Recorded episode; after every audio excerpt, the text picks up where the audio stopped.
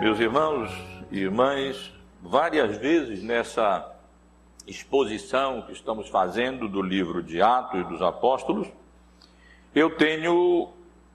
chamado a atenção dos irmãos e das irmãs para a genuína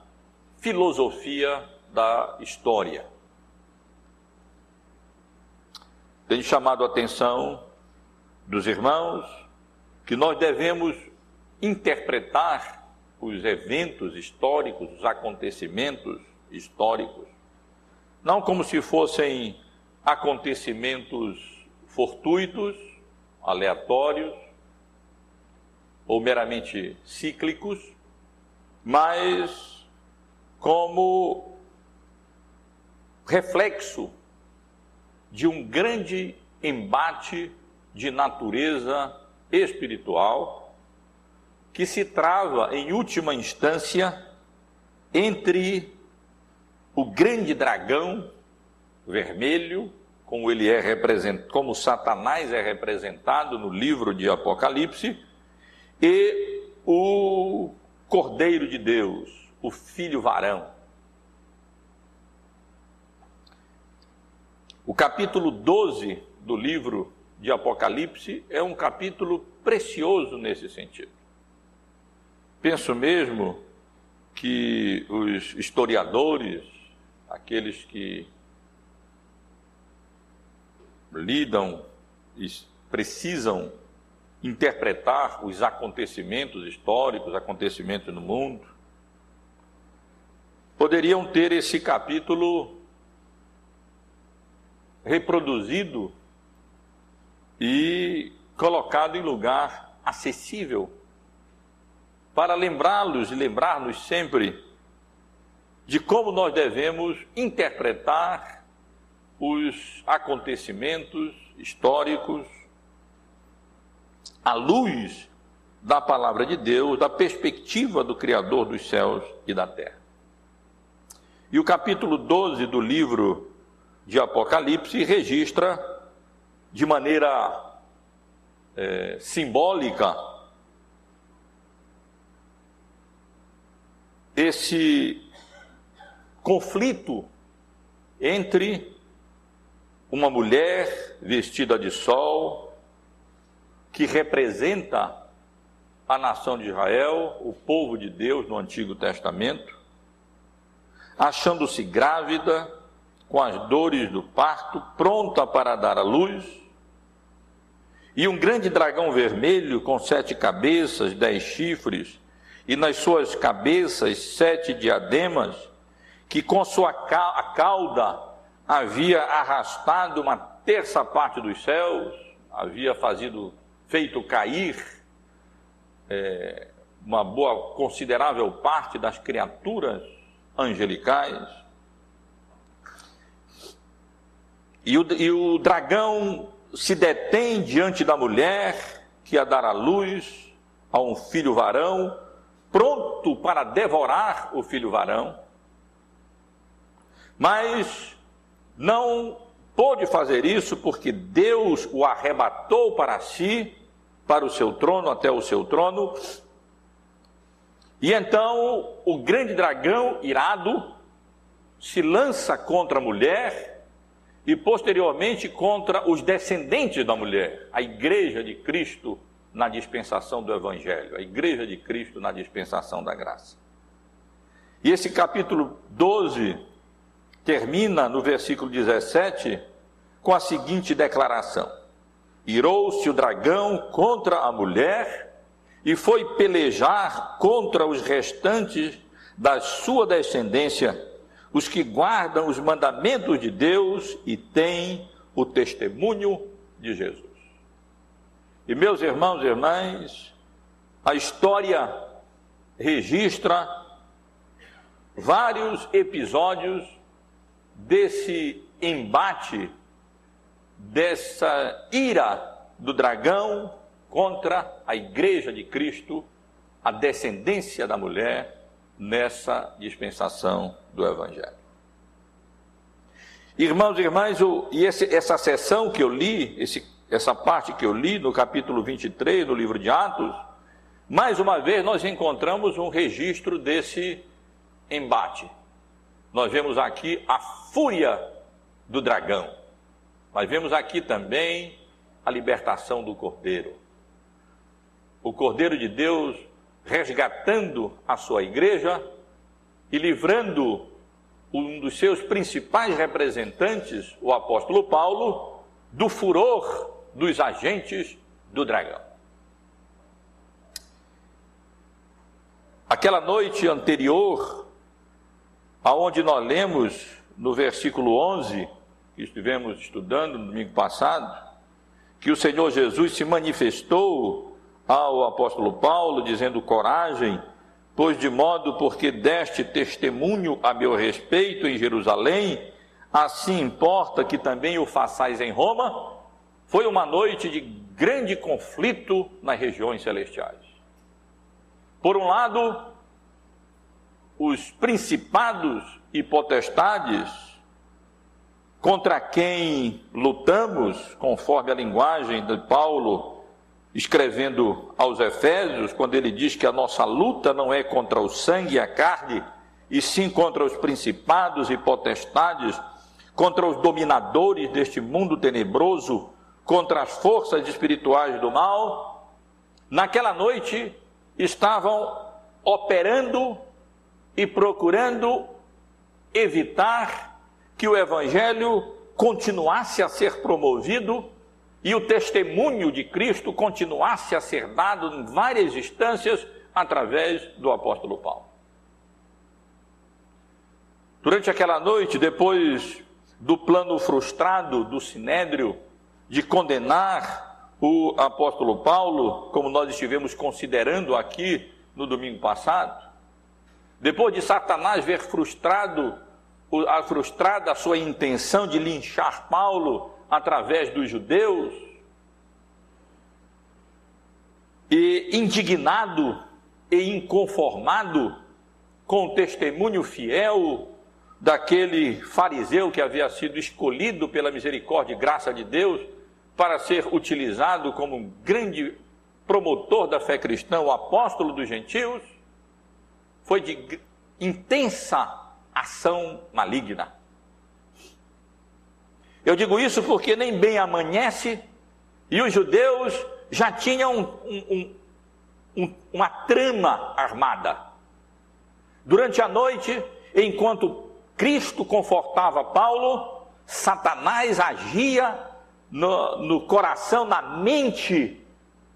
dos opositores do Evangelho,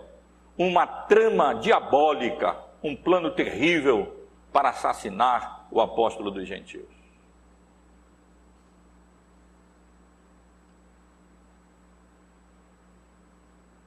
E a passagem que li com os irmãos registra esses acontecimentos que se sucederam ao testemunho do apóstolo Paulo é, diante do sinédrio. E, portanto, nesse texto nós temos um registro que Lucas oferece de maneira bem detalhada, relativamente detalhada, dessa cilada, dessa conspiração, dessa trama diabólica para matar, tirar a vida mesmo do apóstolo Paulo. E não é à toa que isso aconteça, porque Satanás é chamado nas Escrituras de o assassino desde o princípio. Desde Caim, ele já induzia as pessoas ao crime, à morte, à violência, ao assassinato, para procurar impedir o avanço e o progresso do reino de Deus nesse mundo. Eu quero, portanto, chamar a atenção dos irmãos e pedir que os irmãos mantenham a Bíblia aberta e acompanhem o relato desse episódio que aqui é que nós lemos agora há pouco, a partir do verso 12 do capítulo 23 do livro de Atos, o registro que Lucas nos dá desta trama dos judeus para tirar a vida do apóstolo dos gentios. E quero começar chamando a atenção dos irmãos para os versos 12 ao verso 15, aonde nós encontramos o registro da conspiração propriamente dita, da trama propriamente dita. E nesses versos nós lemos que logo no outro dia eles não perderam tempo. Logo na manhã seguinte, por isso eu digo que aquela noite foi uma noite de grande conflito espiritual. Por um lado, as forças diabólicas, os agentes do dragão, tramando ali, já planejando o mal, maquinando a iniquidade o mal na mente e no coração. E por outro lado, o Senhor Jesus também agindo, reagindo nesse conflito entre o dragão e o cordeiro, confortando o seu servo, encorajando o seu servo assegurando Paulo de que, assim como ele tinha garantido o seu testemunho ali na cidade de Jerusalém, assim também o apóstolo Paulo haveria de testemunhar acerca de Cristo na grande capital do Império Romano. E portanto, meus irmãos, logo no outro dia, quando amanheceu, os judeus opositores de Paulo, aqueles que não conseguiram linchá-lo, a liderança entre aqueles que não que expressaram a sua ira, o seu furor contra o apóstolo, lançando as suas capas, os irmãos devem lembrar, atirando pó para cima, porque não podiam é, arrebatá-lo, que ele estava ali protegido pela, pela guarda romana. Nem bem amanheceu, e cerca de 40 dentre os judeus se reuniram juntamente com os principais sacerdotes e os anciãos, aqueles membros do sinédrio saduceus, porque os irmãos devem lembrar que o sinédrio era composto de saduceus e fariseus, e o apóstolo Paulo, de maneira prudente e astuta e sábia, declarando-se fariseu, conseguiu alcançar a simpatia dos fariseus, porque ele não estava mentindo, historicamente ele era fariseu, e no que diz respeito à ressurreição dos mortos também, ele tinha essa doutrina em comum, sustentava em comum essa doutrina com os fariseus, e mas aqui os judeus é, procuraram os sacerdotes, que eram geralmente saduceus, e os anciãos, que também eram saduceus, e então propuseram uma cilada para matar Paulo. A ideia diabólica era a seguinte: eles foram até eles e disseram: Olha, façam o seguinte, é, convoquem, façam de conta que vocês vão convocar uma nova reunião, é, levem essa proposta para o sinédrio, de modo geral, de que vocês pretendem inquirir mais detalhadamente o apóstolo Paulo, e então eh, enganem o comandante, dizendo que esse é o propósito de uma nova reunião a ser realizada do Sinédrio no dia seguinte. E então, quando Paulo for trazido da guarda do, da, do, da, da fortaleza de Antônia, onde ele se encontrava protegido pela guarda romana, para o Sinédrio, nós estaremos prontos ali por trás daquelas roelas de Jerusalém, e quando ele passar, nós nos lançaremos contra ele e nós então o mataremos. E a determinação deles, meus irmãos, era tão grande, e a disposição do coração deles revela tamanho fanatismo religioso, que eles fizeram uma greve de fome. Eles disseram: Nós não vamos comer enquanto nós não matarmos Paulo.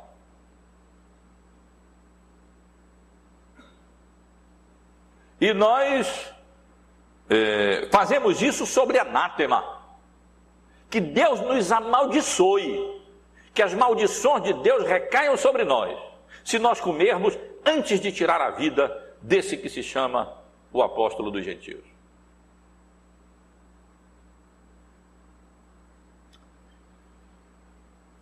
E eles certamente foram aos aquela liderança ali, indigna na realidade, sacerdotes, os anciãos, fizeram essa proposta indecorosa e eles certamente consumariam aquele plano. Mas se nesses versos 12 ao verso 15, Lucas registra essa conspiração, essa cilada, essa trama diabólica para tirar a vida do apóstolo Paulo de maneira violenta. Nos versículos 16 até o versículo 22, os irmãos podem acompanhar, Lucas registra também como Deus frustrou o desígnio iníquo daqueles judeus fanáticos é, através de um rapazinho, um jovenzinho, um sobrinho do apóstolo Paulo, que nós não sabemos como, bem que gostaríamos de, de saber, ouviu a trama.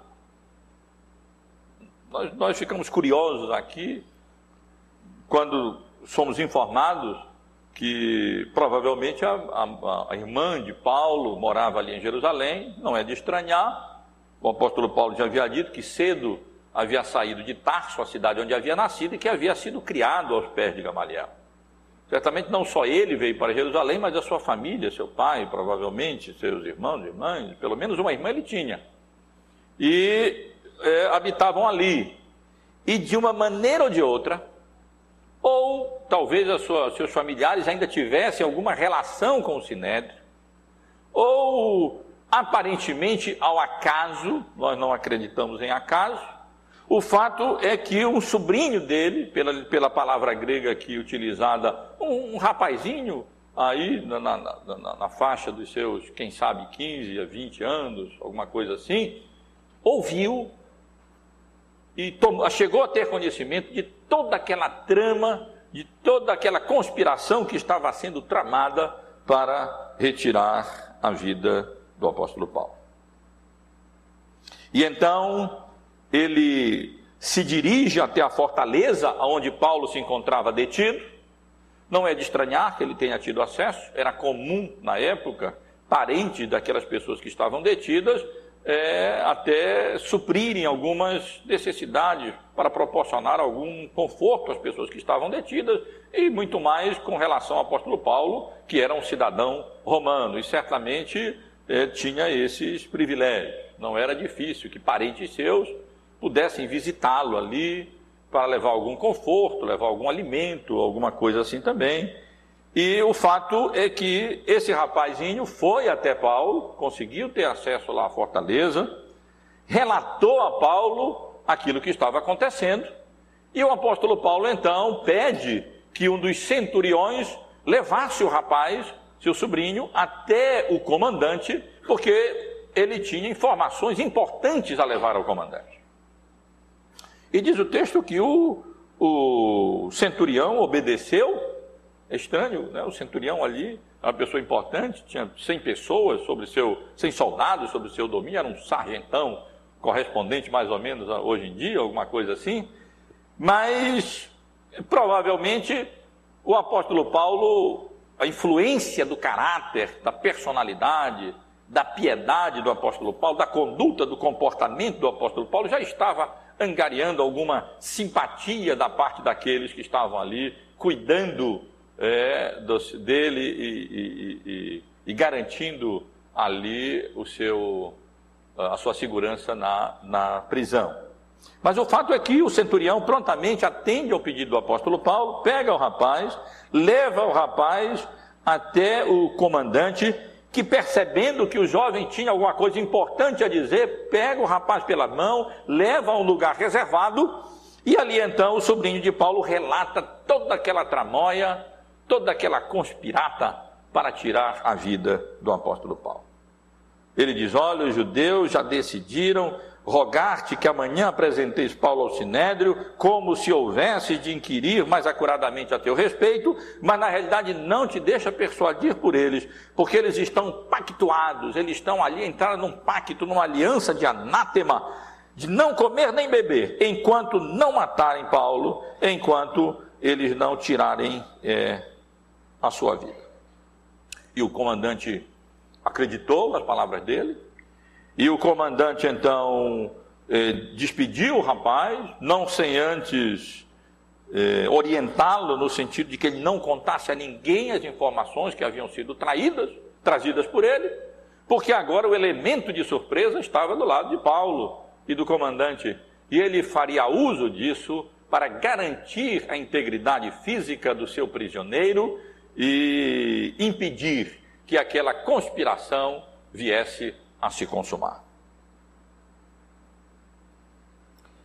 A partir do versículo 23 até o final do capítulo, o versículo 35, Lucas nos informa acerca das providências que o comandante tomou para garantir a vida de Paulo e tentar proporcionar a ele um julgamento justo, evitando que ele viesse a ser assassinato e aquela conspiração fosse bem sucedida. E ele tomou três procedimentos. Em primeiro lugar, ele providenciou, organizou todos os preparativos para retirar Paulo ali da cidade de Jerusalém e levá-lo até a capital da província da Síria, que ficava na cidade de Cesareia. E essas providências, nessas providências, o comandante chamou dois centuriões e então ordenou que eles estivessem eh, de prontidão, desde a hora terceira da noite, 200 soldados da infantaria romana, mais 70 da cavalaria e mais provavelmente 200 lanceiros. Eu digo provavelmente 200 lanceiros, porque a palavra aqui traduzida por lanceiros é um enigma para os intérpretes do Novo Testamento. É a única vez que essa palavra aparece no Novo Testamento e a única vez que a palavra aparece na literatura patrística, na literatura helênica, grega daquela época. E é difícil interpretar exatamente o significado.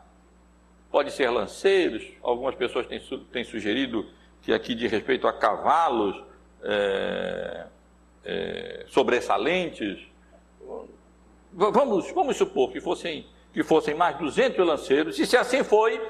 aquele homem não queria, não queria correr risco. Ele já tinha presenciado a ira que o apóstolo Paulo causava é, nos seus patrícios.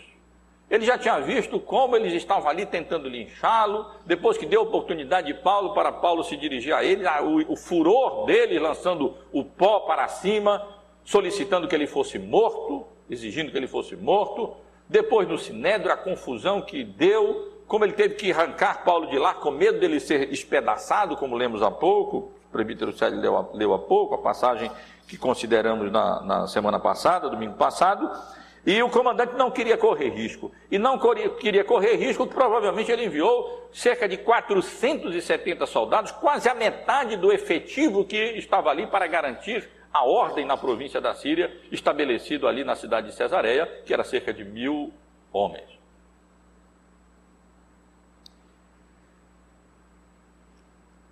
E também é, ordenou que se providenciasse animais para que Paulo é, montasse, e então, como segunda providência, ele escreveu uma carta para colocar a par dos acontecimentos o governador romano da província da Síria,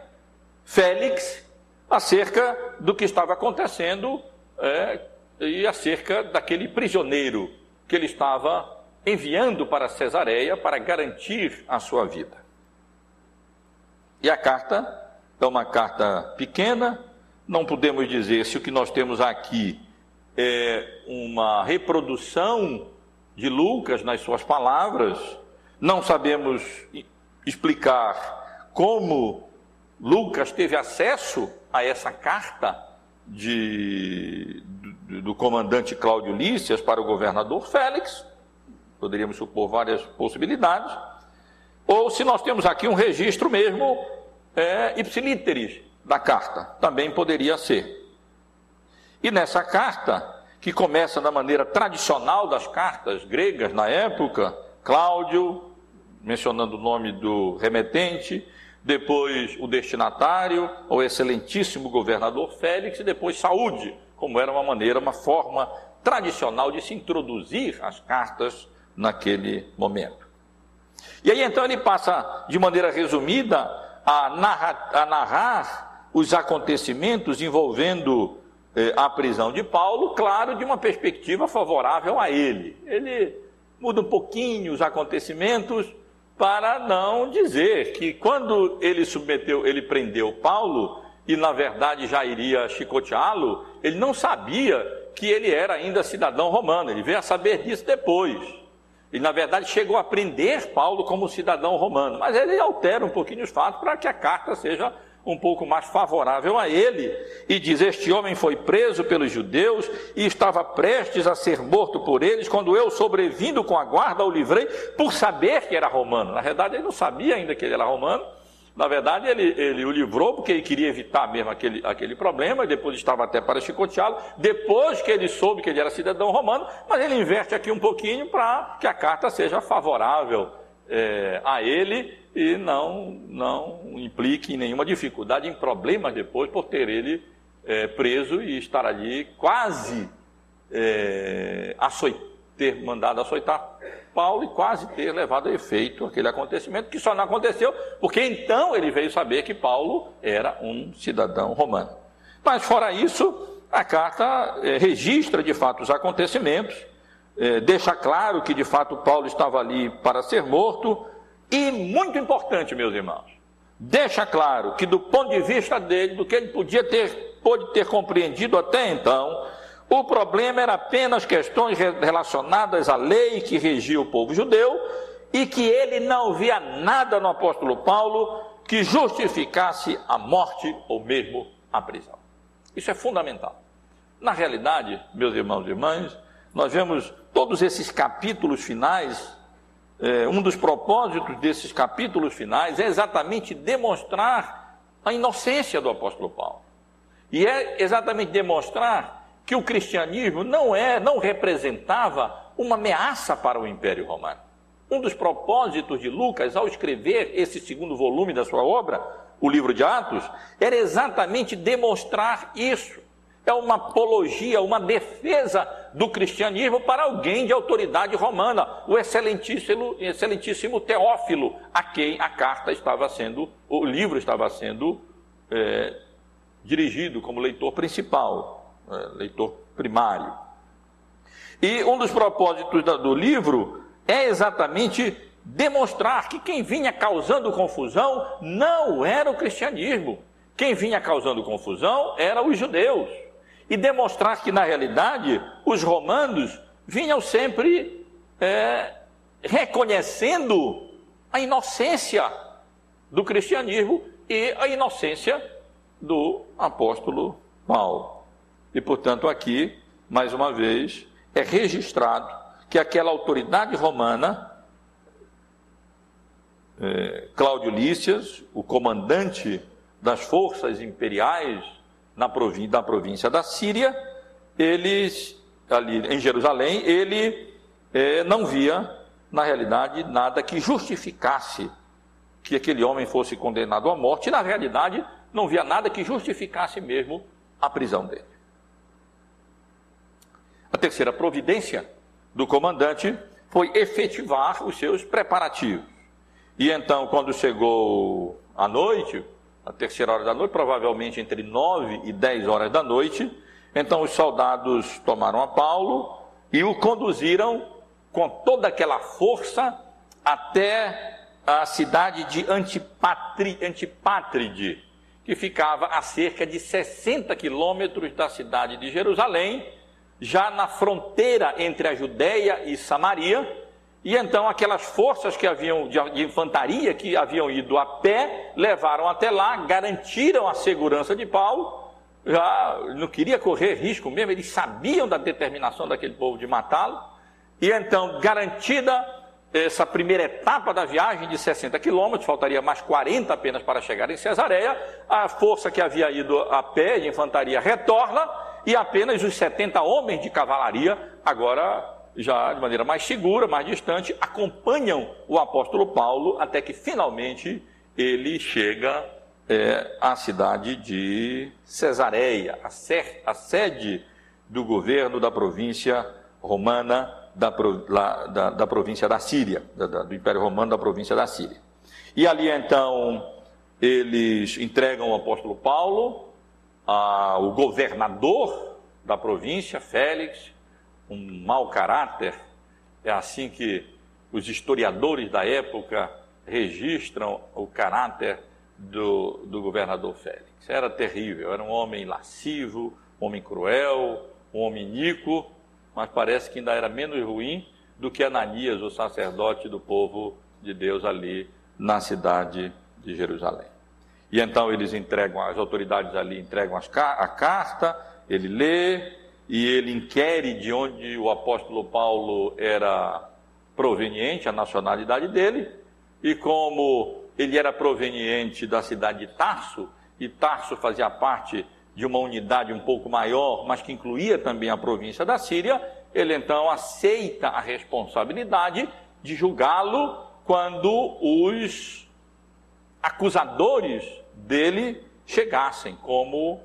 eh, Cláudio havia informado que ele iria dar ciência, claro, depois de garantir que Paulo chegasse em segurança em Cesareia, então ele ia dizer que os os seus acusadores do Sinédrio fossem até Cesareia e ali então fizesse as suas acusações, Paulo fizesse a sua defesa, como nós vamos considerar, se Deus permitir, no domingo que vem. E aí, então, assim, dessa maneira, meus irmãos, nós vemos essa trama toda ser armada para matar o apóstolo Paulo. Nós vemos Deus utilizando-se de um rapazinho, o um, um, um, sobrinho de Paulo, para descobrir aquela trama. E nós vemos como os procedimentos que, pela graça de Deus, aquele comandante do Império Romano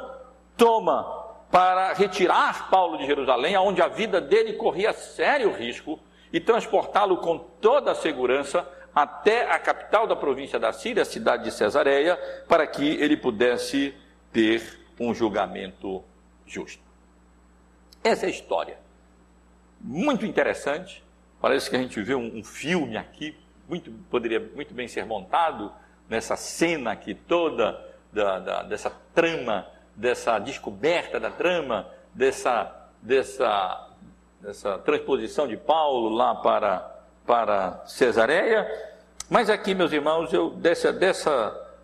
dessa narrativa, eu quero apenas ressaltar algumas lições para a nossa edificação. E uma das lições que eu quero ressaltar de respeito à ira dos agentes do dragão contra a descendência da mulher. Comecei chamando a atenção para aquele, aquela representação simbólica no capítulo 12 do livro de Apocalipse, que representa uh, Israel como aquela mulher, Jesus como seu filho varão, a quem Deus tomou para si, o dragão não pôde devorá-lo, e não podendo devorá-lo, então lança-se com toda a sua ira contra a mulher e lança-se com toda a sua ira contra a descendência da mulher, contra a igreja de Cristo na dispensação do Evangelho. E meus irmãos, é assim que nós devemos entender a ira desses homens. Não é uma ira razoável. Na realidade, eles estão aqui dando expressão e vazão àquilo que certamente é, é, Satanás, o dragão, havia colocado na cabeça deles durante a noite. Ressalto mais uma vez: enquanto Cristo estava ali animando, encorajando o apóstolo Paulo, o dragão e seus agentes estavam ali operando, maquinando a iniquidade, o mal e essa trama terrível.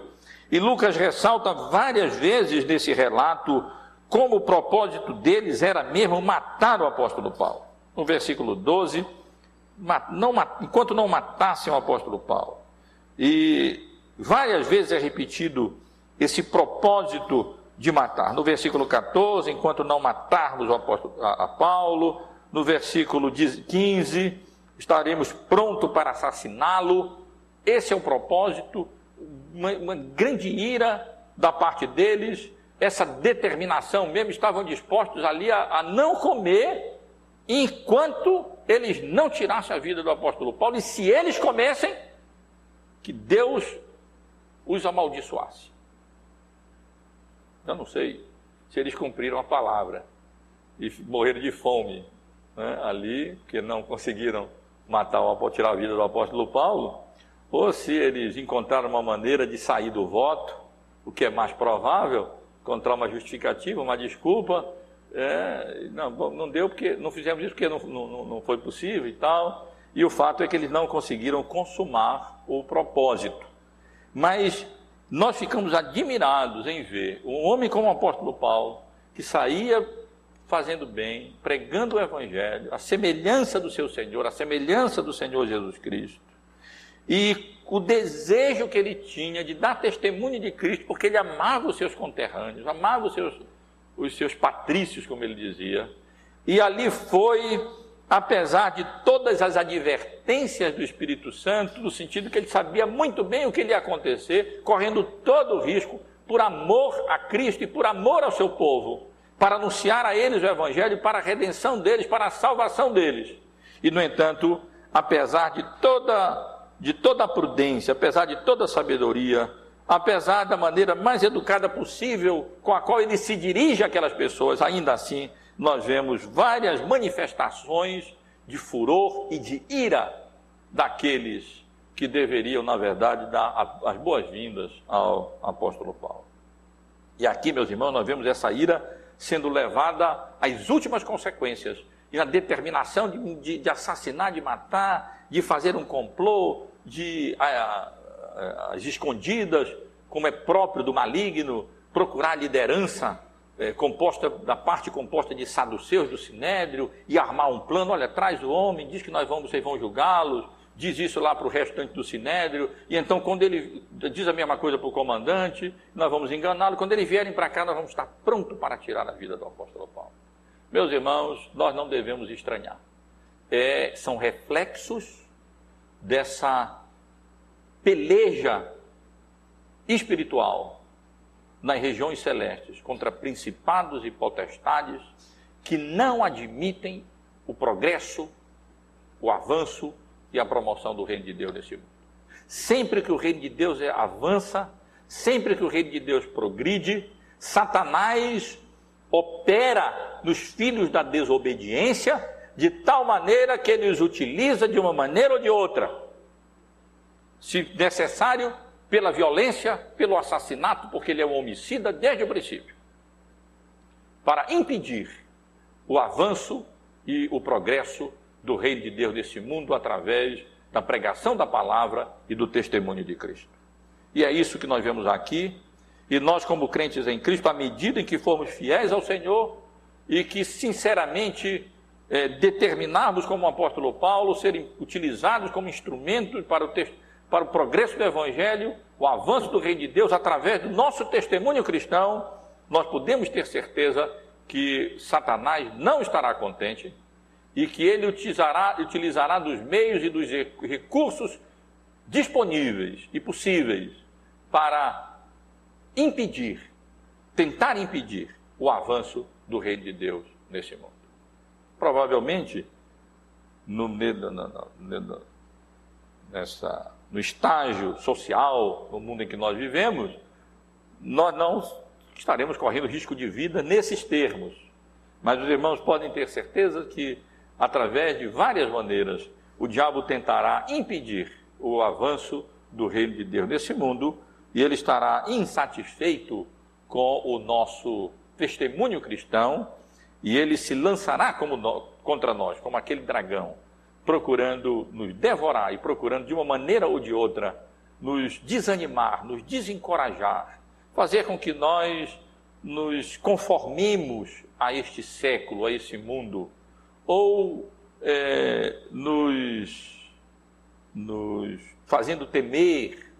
ou é, temer mesmo os benefícios e os privilégios que podemos ter nessa vida se nós testemunharmos fiéis acerca do Evangelho, mas sempre ele terá uma maneira de reagir e tentar impedir o avanço de Deus, do reino de Deus nesse mundo. E nós, mas nós não devemos desanimar, meus irmãos e irmãs. E essa é a segunda lição que essa passagem nos dá. A segunda lição, se a primeira de respeito à ira dos agentes do dragão, a segunda de respeito à soberania do Cordeiro, a soberania de Deus e, na realidade, uma lição entre essa, esse misto de soberania de Deus e responsabilidade humana, como várias vezes eu tenho procurado ressaltar na obra da providência. Era absolutamente certo que Paulo chegaria em Roma e lá ele daria testemunho do Evangelho, porque Cristo havia declarado, assegurado isso ao apóstolo Paulo. Enquanto aquela enquanto o dragão estava agindo na mente daqueles judeus durante aquela noite, Cristo estava ali encorajando e animando o seu servo, garantindo e, e, dando a ele aquele encorajamento que ele ia precisar logo no outro dia, de que nada nem ninguém impediria que ele chegasse a Roma e ali testemunhasse a seu respeito e anunciasse o evangelho da graça salvadora de Deus através da obra redentora de Cristo na cruz do Calvário. Mas, meus irmãos, isso não impedia a necessidade da responsabilidade humana. E Deus garantiria a chegada de Paulo e o testemunho de Paulo em Roma, utilizando-se de pessoas, utilizando-se do seu sobrinho, que ouviu, não se acovardou e decidiu acertadamente ir à fortaleza e ali comunicar o fato a Paulo. A responsabilidade do Paulo, que não ficou apenas orando, mas pegou o rapaz, chamou o, o, o, o, centurião. A responsabilidade do centurião, que realmente atendeu ao pedido de Paulo e levou o jovem ao comandante. A responsabilidade do comandante em planejar todas essas coisas, em tomar todas essas providências para garantir a vida do apóstolo Paulo e a sua transferência para a cidade de Cesareia. E aqui nós vemos como de maneira maravilhosa, sem sabermos explicar, a soberania de Deus se une à responsabilidade humana para a consecução dos objetivos de Deus Todo-Poderoso. Era grande a ira do dragão contra a sua igreja, mas firme a soberania do cordeiro a favor do seu servo. E aqui, meus irmãos e irmãs, nós vemos Cristo agindo através, soberanamente, através da responsabilidade de todas essas pessoas, para garantir que Paulo não fosse morto ali em Jerusalém, para frustrar os desígnios do dragão, as ciladas do dragão, e para garantir que o apóstolo Paulo continuasse tendo as oportunidades crescentes de testemunhar acerca de Cristo nas várias, nos vários ambientes e nos vários graus de autoridade é, que o Senhor Jesus havia determinado é, a quem Paulo deveria testemunhar. Ele já havia, testemunhado para o povo judeu, ele já havia testemunhado para o comandante, diante do comandante ali, ele já havia testemunhado diante do sinédrio, e agora Deus estava garantindo que ele testemunhasse também diante do governador romano da província da Síria. E aqui nós vemos, meus eh, irmãos e irmãs, como eh, na realidade o personagem principal aqui, o protagonista principal aqui, não é Paulo. Paulo só faz encaminhar o sobrinho não é o sobrinho, não é o, o, o, o centurião, não é o comandante. Personagem principal dessa história é Cristo. É ele quem, na realidade, havia encorajado Paulo. E é ele quem, soberanamente, utilizando-se dessas pessoas, estava tomando todas as providências para garantir o primeiro trecho da passagem de Paulo para Roma, de Jerusalém, com toda aquela segurança até a sua chegada na cidade de Cesareia. E aqui, meus irmãos, nós vemos um padrão elucidado pela filosofia da história do livro de Apocalipse. É, esse é o padrão que as coisas vêm acontecendo no livro de Atos, e esse é um padrão que acontece na vida cristã também. O reino de Deus é promovido através do testemunho do Evangelho. Dois, os agentes do dragão se lançam com seu furor contra a igreja. Três, Deus vem em socorro da sua igreja de maneira graciosa e soberana, livra o seu povo de conformidade com a sua vontade e os seus planos eternos. Quatro, mesmo as investidas do dragão são utilizadas por Deus para a consumação do seu plano eterno. Era plano de Deus que Paulo fosse testemunhando a seu respeito em todas aquelas instâncias de autoridade até que ele pudesse chegar em Roma e testemunhar do, do, do Evangelho ao imperador romano e lá na poderosa capital do Império Romano. E para isso, embora o dragão se lance contra a sua igreja, ele nada pode contra aquele que garantiu a Paulo que, do modo como ele havia testemunhado dele em Jerusalém, assim também ele testemunharia dele em Roma. E meus irmãos e irmãs, isso é uma, um conforto e um encorajamento para nós. Se por um lado nós somos assegurados de que o dragão se ira sempre que o evangelho é anunciado e pregado, e de uma maneira ou de outra, através de armas carnais, ele tenta impedir o avanço do evangelho. Por outro lado, nós somos animados e encorajados em sabermos que o nosso Senhor reina soberano, que toda autoridade lhe foi concedida sobre os céus e sobre a terra. E é sentado à direita de Deus e com toda autoridade ele governa todos os acontecimentos, a história, o mundo, de tal maneira que todas as coisas contribuem para o nosso próprio bem e para a promoção do seu reino e para o louvor, para a honra e para a glória do seu nome. É isso que nos torna tranquilos, é isso que nos torna ousados como igreja de Cristo. E é isso que nos torna confiantes, a certeza de que nada nos acontecerá, a não ser aquilo que o Cordeiro de Deus, que tira o pecado do mundo, julgue bom, em última instância, para nós mesmos e para a sua igreja, para o seu reino e para a honra e para a glória do seu nome. Que Deus nos abençoe, meus irmãos e irmãs, e que nós sejamos encorajados a ser testemunhas fiéis de Cristo, como nós somos chamados e como o apóstolo Paulo de fato foi. Não temendo a homem, nem exércitos, nem povo é,